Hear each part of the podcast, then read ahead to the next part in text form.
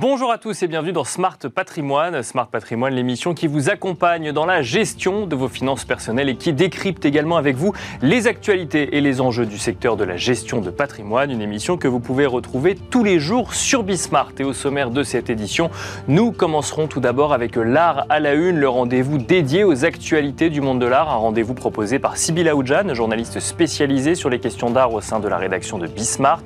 Nous enchaînerons ensuite avec l'art à la une, l'interview aurons le plaisir de recevoir Marion Papillon, présidente du comité professionnel des galeries d'art. Nous tenterons de comprendre avec elle quels sont les grands chantiers ou les grands enjeux euh, cette année du comité professionnel donc des galeries d'art.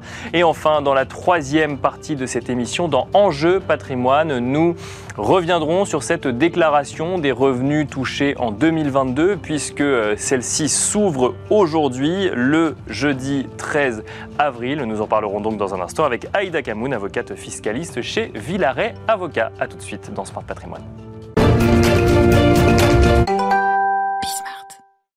Et nous commençons tout de suite avec l'art à la une, le rendez-vous dédié aux actualités du monde de l'art, un rendez-vous proposé par Sybille Aoudjan, journaliste spécialisée sur les questions d'art au sein de la rédaction de Bismart. Bonjour Sybille. Bonjour Nicolas. Bienvenue sur le plateau de Smart Patrimoine. Alors Sybille, que s'est-il passé dans le monde de l'art cette semaine? Alors la semaine dernière déjà, je vous parlais de l'œuvre La Madone de Brando. Cette œuvre qui a été euh, réalisée en 1500, qui a été créée pour un couvent situé en Corse.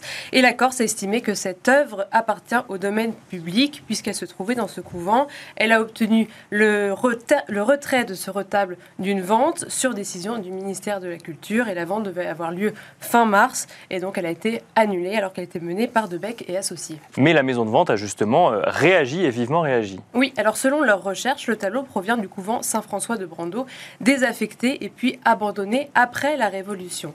La maison de vente précise que c'était l'époque du Concordat, donc c'est-à-dire un traité qui organise les relations entre l'État et l'Église au tout début du 19e siècle.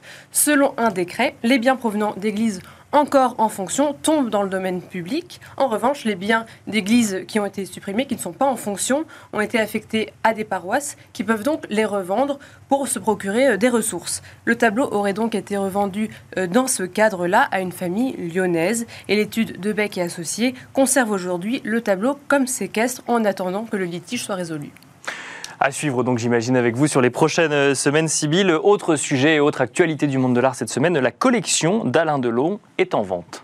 Oui, elle est en vente aux enchères par la maison Cornette de Saint-Cyr qui appartient depuis une petite année à Bonhams, qui se charge de la vente. C'est 60 ans de collection qui font d'abord euh, le tour du monde avant d'être vendus à Paris en, le 22 juin. On estime le, résultat de la vente entre 4 et 5 millions d'euros. Et alors, euh, quelles sont les, œuvres phares que l'on va pouvoir euh, découvrir au sein de cette vente, Sibylle? Alors, il y a environ 80 œuvres d'art, des dessins de la Renaissance italienne, des dessins de grands maîtres français du 19e siècle. Dans les œuvres phares, on retrouve une œuvre de Paolo Cagliari qui est dit Véronèse, Saint-Georges terrassant le dragon à la plume et à l'encre, une estimation entre 40 et 60 000 euros.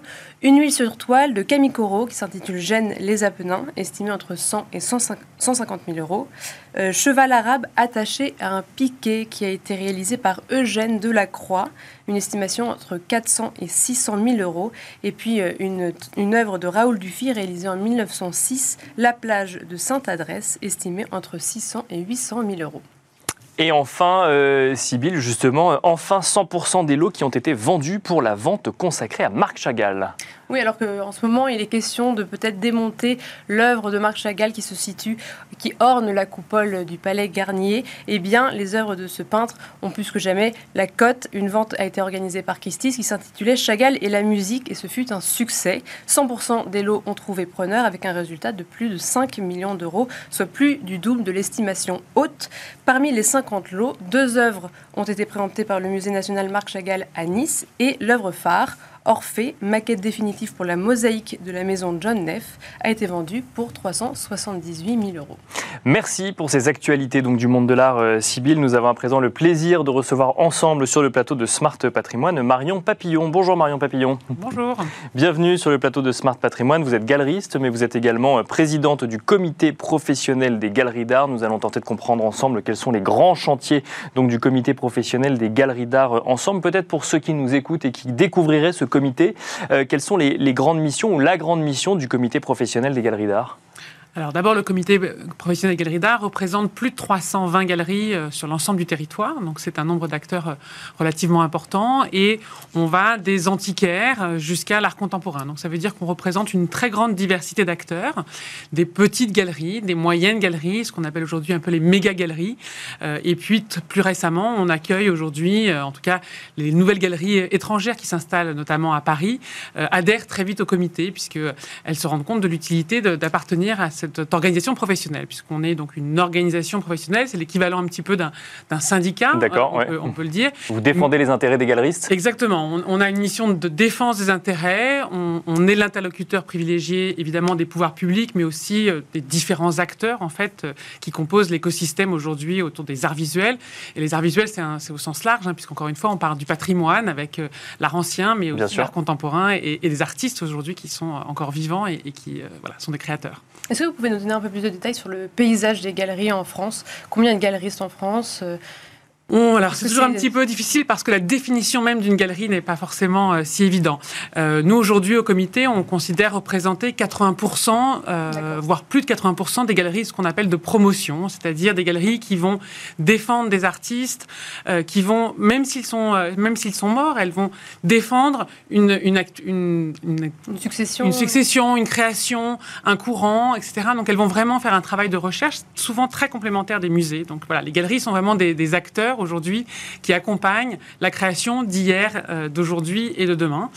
Donc euh, voilà, on représente toutes ces galeries-là.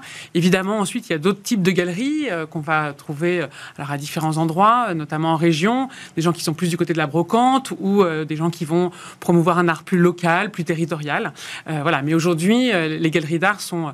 nous, en tout cas, on représente des galeries qui, en effet, défendent des artistes qui rentrent dans les musées, qui vont beaucoup à l'étranger, qui s'exportent autant que possible. voilà, c'est à peu près cette population-là qu'on représente. Et en termes de poids sur le marché de l'art, ça représente combien de pourcentage à peu près? Alors aujourd'hui, d'une manière générale, et d'ailleurs le, le, marché, le rapport du marché de l'art de Clément Andrew vient de sortir. Hein, c'est un marché, un rapport pardon qui est diffusé par Art Basel, euh, voilà, qui sort tous les ans. Euh, et donc cette année, il est à nouveau, il vient de sortir. Globalement, aujourd'hui, le marché des galeries d'art est à peu près équivalent à celui des maisons de vente. Euh, donc ça se joue toujours à quelques pourcentages, mais aujourd'hui, voilà, en France, on a à peu près 2, autour de 2,1 milliards de chiffre d'affaires représentés par les galeries d'art. Et encore une fois, je parle vraiment de l'ensemble des tous les acteurs. Aujourd'hui, il y a beaucoup de, nouveaux enjeux quand même. En 2023, il y a les ventes en ligne, justement, il y a les maisons de vente aux enchères, il y a les galeries d'art qui font du second marché, il y a tout ça qui se croise un peu. Est-ce que le métier de galeriste a beaucoup évolué depuis ces deux dernières années, ou peut-être dix ans? Oui, bien sûr. Alors d'abord parce qu'il y a eu l'arrivée des foires, qui sont aussi des acteurs aujourd'hui très importants et donc qui, euh, qui, sont des partenaires à la fois euh, des, galeries, puisque les galeries sont clientes des foires. Bien et sûr, les foires n'existeraient pas sans les galeries. Mais en même temps, nous aussi, on a besoin des foires pour se développer, pour euh, aller chercher de nouveaux clients, pour vendre à l'étranger, etc. Donc, donc il y a besoin de grands événements comme ça, de grands rendez-vous pour faire venir tout le monde en fait dans un même endroit sur quelques jours. Oui. Pas que, mais. Bien sûr, mais ça, ça en fait partie. Aujourd'hui, c'est une forme de de, consommation et de aussi parce qu'on n'a pas parfois le sentiment que c'est plus facile de franchir les portes d'une foire euh, d'art contemporain ou d'art moderne plutôt que d'aller dans une galerie qui, est qui semble parfois un peu plus intimidante. Mais c'est pour ça aussi qu'on fait d'autres événements fédérateurs. Par exemple, à la fin du mois de mai, on va faire le Paris Galerie Weekend. C'est l'occasion justement d'accueillir le public dans les galeries, de leur, voilà, de leur ouvrir les portes bien grand et de leur montrer qu'on est là pour les accueillir toute l'année. Parce que ce qui est important de rappeler, c'est que les galeries sont des lieux qui sont gratuits, ouverts toute l'année, euh, avec une programmation riche, puisque les galeries font en général entre, euh, en moyenne, on va dire 5-6 expositions par an. Euh, donc euh, voilà, donc quand on a, nous au comité par exemple, plus de 320, 320 galeries, bah, c'est déjà une programmation très riche et dense toute l'année. Le rôle des foires va être particulièrement important, enfin de plus en plus important pour les galeries? Il va être important pour toucher de nouveaux clients, pour rencontrer aussi des professionnels, puisque les professionnels se déplacent sur ce type d'événement, puisqu'ils ont l'occasion, c'est pour eux l'occasion de pouvoir voilà, voilà, avoir voir beaucoup d'artistes et beaucoup de galeries au même moment. c'est c'est souvent l'occasion de rencontrer ses clients de demain. pas forcément des gens qui vont acheter tout de suite, mais voilà, mais qui ensuite avec qui on va pouvoir voilà affiner un petit peu les œuvres qu'ils cherchent et pouvoir leur proposer des choses par la suite. Un, mot avant peut-être de passer à un sujet un peu plus fiscal hein, sur, sur, le sujet, pour, pour reprendre la question de Sybille sur l'avènement des réseaux sociaux, d'Internet, l'information à disposition finalement des collectionneurs. Est-ce que ça a changé le rôle du galeriste je crois que c'est devenu euh, le numérique était complémentaire à notre activité. On, fait encore une activité qui est très physique. Euh, les gens viennent voir les œuvres, ils ont besoin de les voir en vrai. Mais bien sûr, les réseaux sociaux ont permis de, toucher des gens euh, voilà, partout, de pouvoir un petit peu élargir notre audience et j'espère toucher aussi un, public plus large et qui sera nos acheteurs de demain, les amateurs de demain, etc. Alors qui dit foire, euh, dit vente à l'international, etc., dit TVA. On y arrive. On y arrive. Est-ce que vous pouvez nous dire euh, du coup euh, comment, quel était le schéma actuel et vers quoi va tendre si le décret européen dont on a vraiment beaucoup entendu parler il y a quelques mois, quelques semaines, va être amené à, passer? Alors déjà, il faut rappeler que les œuvres d'art, c'est un peu comme le livre. Hein. on considère que c'est un produit à part et donc en effet, jusqu'à présent, il bénéficiait d'une TVA à taux réduit, c'est-à-dire que quand les galeries achètent une œuvre d'art à un artiste, s'il est assujetti à la TVA, euh, on, a une TVA réduite. Et si on importe des œuvres de l'étranger aussi, on bénéficie d'une TVA à taux réduit. si on achète un artiste vivant euh, Pas forcément. Pas forcément, euh, d'accord. Si on importe un Picasso, on va aussi payer une TVA à taux réduit. D'accord. Donc l'objectif était aussi de dire que quand on importe des biens culturels, bah, c'est qu'on enrichit, on enrichit son patrimoine. Donc il y avait cette volonté, cette exception culturelle de dire qu'on ne se posait pas forcément la question que de la valeur, mais c'était aussi du patrimoine que cela apportait à la France. Donc jusqu'à présent, on bénéficiait de ce taux réduit. Et puis, euh, les marchands euh, utilisent un système qu'on appelle le système de la marge, c'est-à-dire qu'ils payent une TVA seulement sur la marge, donc sur la différence entre le prix où ils achètent et le prix où ils revendent.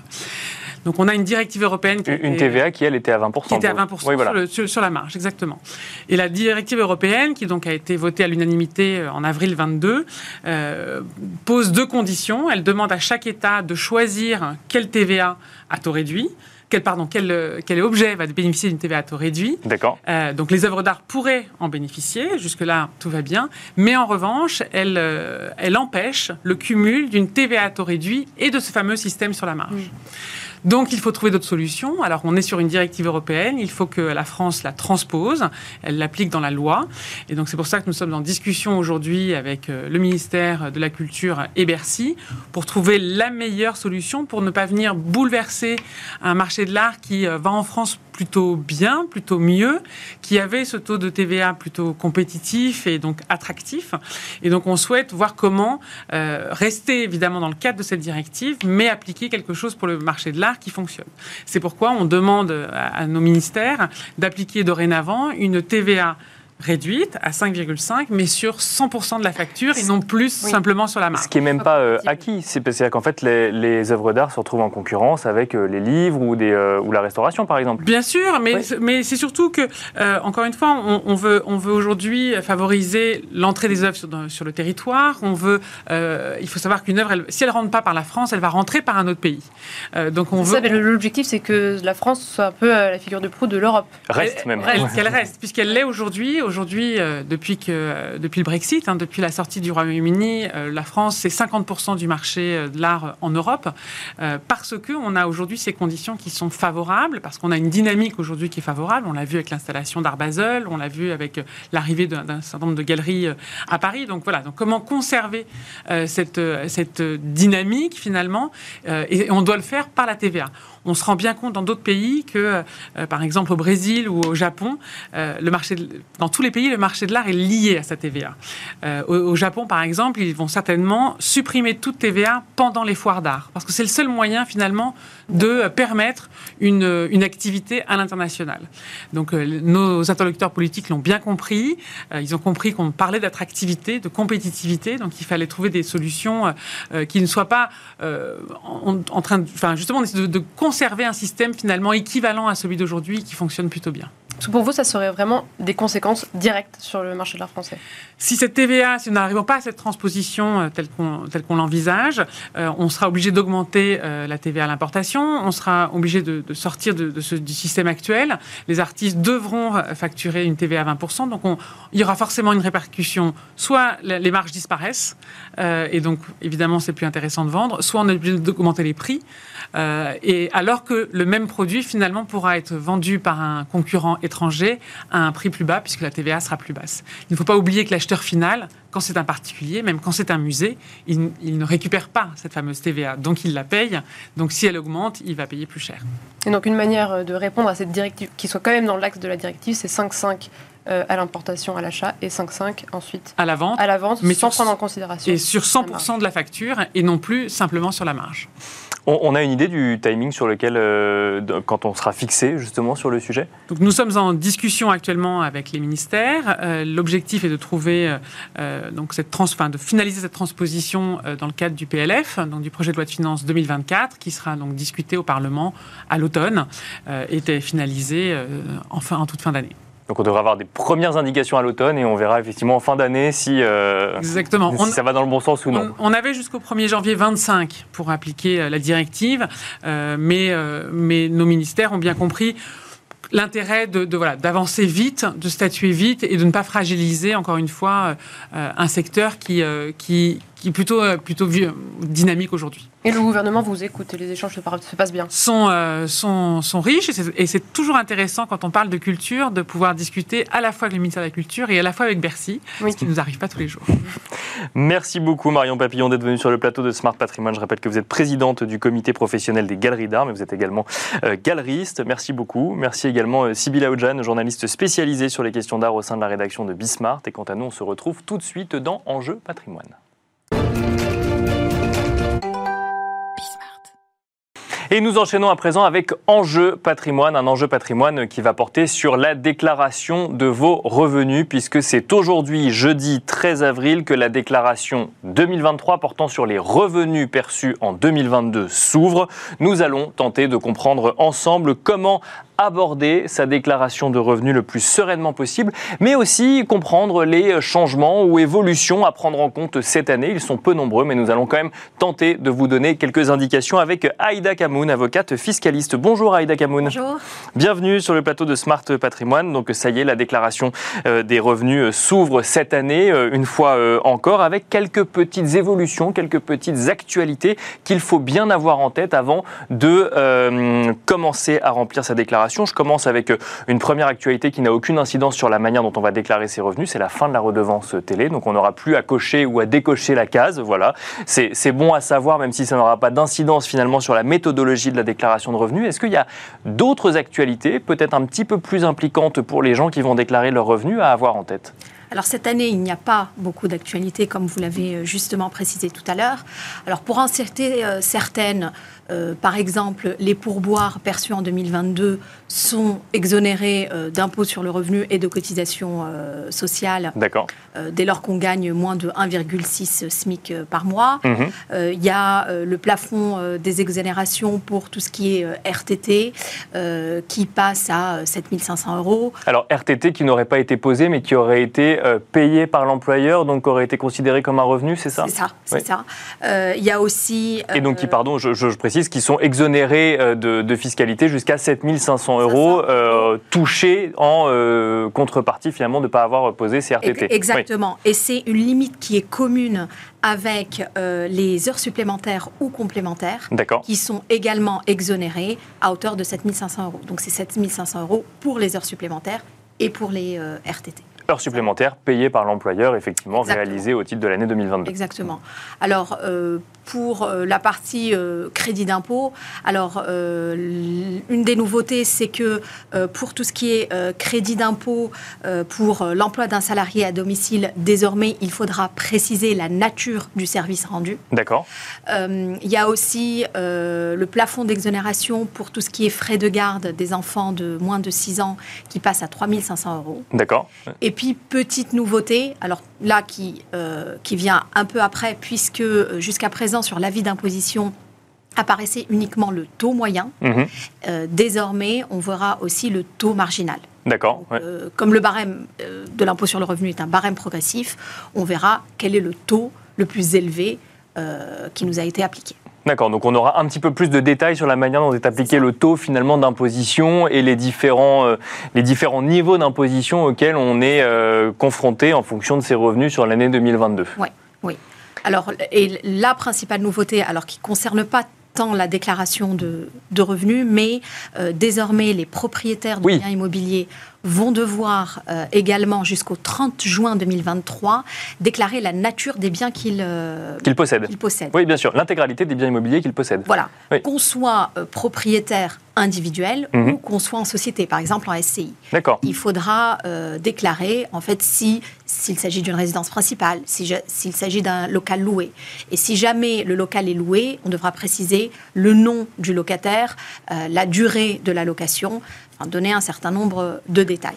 Et ça, c'est- important de le préciser parce que c'est- au propriétaire, alors propriétaire ou copropriétaire, de faire la démarche de déclarer avant le 30 juin tous les biens immobiliers euh, pour lesquels il a une part de propriété euh, pleine ou, euh, Ou indivise. ou- ou indivise, ouais. Ou s'il est usufruitier, effectivement. Alors la démarche... Sous peine est- de pénalité si ça n'est pas fait avant le 30 juin. C'est Ouais. 150 euros par local. En cas d'omission, mais aussi en cas d'erreur. D'accord, oui. Donc c'est assez large. Euh, en fait, c'est assez simple. Il suffit de se rendre sur le site impôt.gouv dans son espace personnel, où il y a une partie consacrée aux biens immobiliers. Alors très souvent, c'est déjà pré-rempli. Euh, on a euh, l'administration a déjà un certain, Un certain nombre d'informations, bien sûr, Soit on les valide, soit on les modifie si besoin. Alors, je, je lisais hein, avant cette émission qu'il y a euh, quelques cas particuliers où, lorsque on est face à un public qui n'a pas accès à Internet ou qui, de personnes très âgées, on peut avoir des dérogations sur la date du 30 juin, mais c'est très, c'est vérifié de très près, donc attention à ne pas trop vouloir euh, effectivement jouer avec les dates. Donc ça, c'est les grandes évolutions à connaître. Alors, il y en a d'autres évidemment, mais on a donné les principales, celles qui peuvent concerner le plus de monde. Euh, Aïda Kamoun, maintenant qu'on a vu les, évolutions de cette déclaration de revenus, quand on veut aborder cette déclaration de revenus euh, euh, perçue en 2022, est-ce qu'il y a une méthodologie à rappeler, à avoir en tête, peut-être des bonnes pratiques à avoir en tête pour cette année et peut-être les années suivantes? Oui. Alors, une, euh, une des choses à faire déjà, c'est de conserver, bien conserver tous les justificatifs qui ont permis d'établir la déclaration. D'accord. Parce que je vous rappelle qu'en matière fiscale, la prescription, elle est de 3 ans. Mhm. Donc, pour les revenus 2022, jusqu'au 31 décembre 2025, l'administration fiscale pourra nous demander de justifier un Bien certain sûr, nombre d'éléments ouais. qu'on a déclarés. Donc, c'est important de les conserver. Donc il ne faut pas les garder que jusqu'à la fin de la déclaration de Non, cette non, année. Ouais, Gardez-les au moins trois ans. C'est ça. Euh, et euh, ce qu'il faut aussi, c'est surtout bien bien vérifier les éléments qui ont été pré-remplis par l'administration fiscale. Mhm. Le fait que, y ait- que ce soit pré-rempli et si jamais il y a une erreur, il faut absolument la corriger. D'accord. Parce que si vous validez cette erreur, et ben en fait l'administration fiscale considérera que c'est vous qui avez déclaré de cette manière-là. D'accord. Il faut absolument corriger et vérifier. euh, C'est pas parce que c'est pré-rempli. pré-rempli que c'est forcément juste. non, D'accord. il peut y ouais. avoir des erreurs, dans un sens euh, positif ou négatif. D'accord. ouais. Euh, il faut euh, aussi ne pas euh, hésiter à utiliser le simulateur Mhm. qui est mis à la disposition sur le site impôt.gouv et qui permet d'arbitrer en fait un certain, sur un certain nombre de choses. Par exemple, lorsque on va faire une plus-value, ça va nous permettre d'arbitrer est-ce que c'est plus intéressant de rester au prélèvement forfaitaire unique de 30% ou d'opter pour le barème progressif de l'impôt sur le Bien sûr. Et donc il y a un simulateur sur le site qui permet de comprendre Oui. effectivement ce qui est le plus intéressant pour nous. Exactement. Ouais. Alors sur le simulateur, c'est assez simple. Il y a un certain nombre d'informations, euh, peut-être la date de naissance euh, à, à indiquer. D'accord. Puis après, on indique les revenus et puis euh, ça, fait le, ça fait les calculs. Donc, ça permet de déterminer. Bien vérifier les éléments qui sont, qui sont indiqués. Utiliser le simulateur. Est-ce qu'il y a d'autres conseils à donner euh, Oui, euh, ne pas hésiter surtout à laisser un commentaire en cas de doute. Bien sûr. ouais. Parfois, euh, on peut se retrouver à hésiter entre une case et une autre ou hésiter sur un régime d'imposition applicable. Mhm. il y a la partie commentaire. Ça permet de justifier de sa bonne foi en cas d'erreur. Et, et l'administration fiscale répond d'ailleurs assez rapidement. Je faisais un petit sondage avant l'émission. euh, c'est- L'administration fiscale est assez réactive dans la réponse qu'elle peut apporter. Alors, euh, pas sur les commentaires forcément, mais effectivement, si on envoie des messages, elle est assez, euh, assez réactive, oui, effectivement. Voilà, donc ne pas hésiter à laisser un commentaire pour euh, expliquer le choix qu'on a fait dans sa déclaration et montrer qu'on est de bonne foi, qu'on a peut-être fait une erreur, mais qu'au moins on a suivi un processus qui nous semblait juste euh, en tout et pour tout lorsqu'on a fait sa déclaration. Oui, sachant que on peut toujours modifier sa déclaration de revenus. Enfin, toujours. Jusqu'à la date limite, on peut le modifier à souhait.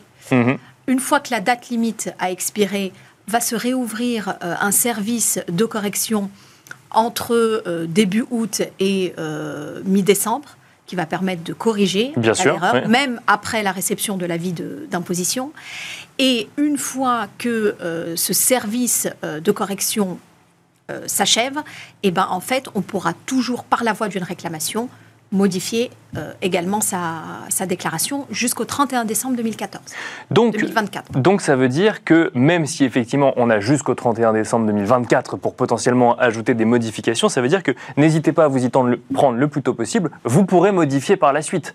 Que ce soit déjà dans la durée et euh, dans la durée permise par la pour la déclaration et ensuite pour les, différents, euh, euh, les, les différentes erreurs ou euh, questionnements que vous pourriez avoir. De toute façon, c'est mieux de modifier tout de suite parce que plus on modifie en amont, plus l'avis d'imposition collera à la réalité et on n'a pas un système de remboursement ou euh, de surplus à payer par la suite. Il n'y aura pas de surprise.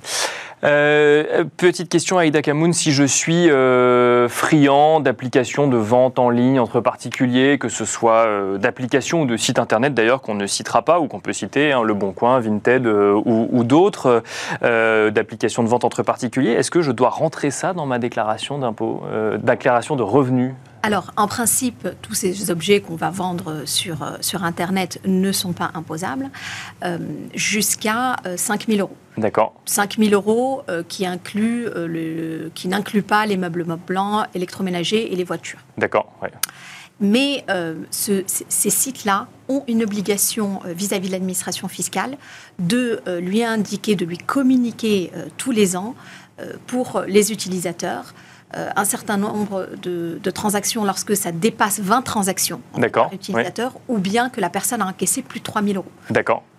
Donc si vous avez vendu les jouets de vos enfants par exemple sur Le Bon Coin, vous allez les voir réapparaître dans votre déclaration fiscale. Alors, ouais, si moi, vous avez fait plus de 20 ouais. transactions. Oui, moi je l'ai vu euh, l'année dernière sur une, une déclaration. Au moment où je le faisais pour un client, est apparue euh, une mention indiquant que sur le Bon Coin, il avait vendu 25 articles. D'accord, pas forcément imposé dessus, ça dépend des montants, Non, mais en tout pas cas, c'est mentionné. Et c'est mentionné. L'administration fiscale est au courant. Oui.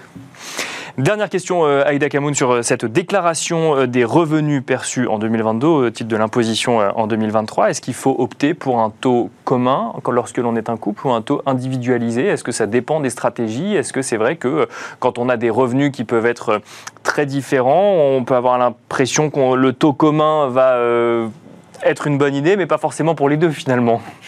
Alors, euh, déjà, petite précision, le taux individualisé ne concerne que les couples qui déclarent en commun. D'accord, Alors, ce n'est pas du tout obligatoire, comme vous l'avez justement dit, c'est une option. Alors, cette option est recommandée effectivement quand il y a une disparité au niveau des revenus du couple. L'idée, c'est que l'impôt, au final, sera exactement le même, que l'on Mhm. soit sur le taux commun ou sur le taux individualisé, mais euh, le membre du couple qui euh, percevra le moins de revenus ne se retrouvera pas à payer une charge d'impôt trop importante par rapport à ce qu'il gagne. d'accord. Et donc, en fait, c'est simplement répartir la charge de l'impôt de manière différente au sein du couple, qui peut être euh, intéressante, oui. Merci beaucoup Aïda Kamoun d'être venue sur le plateau de Smart Patrimoine. Je rappelle que vous êtes avo- avocate fiscaliste. Merci beaucoup. Merci à vous. Merci à vous également de nous avoir suivis et à très vite sur Bismart.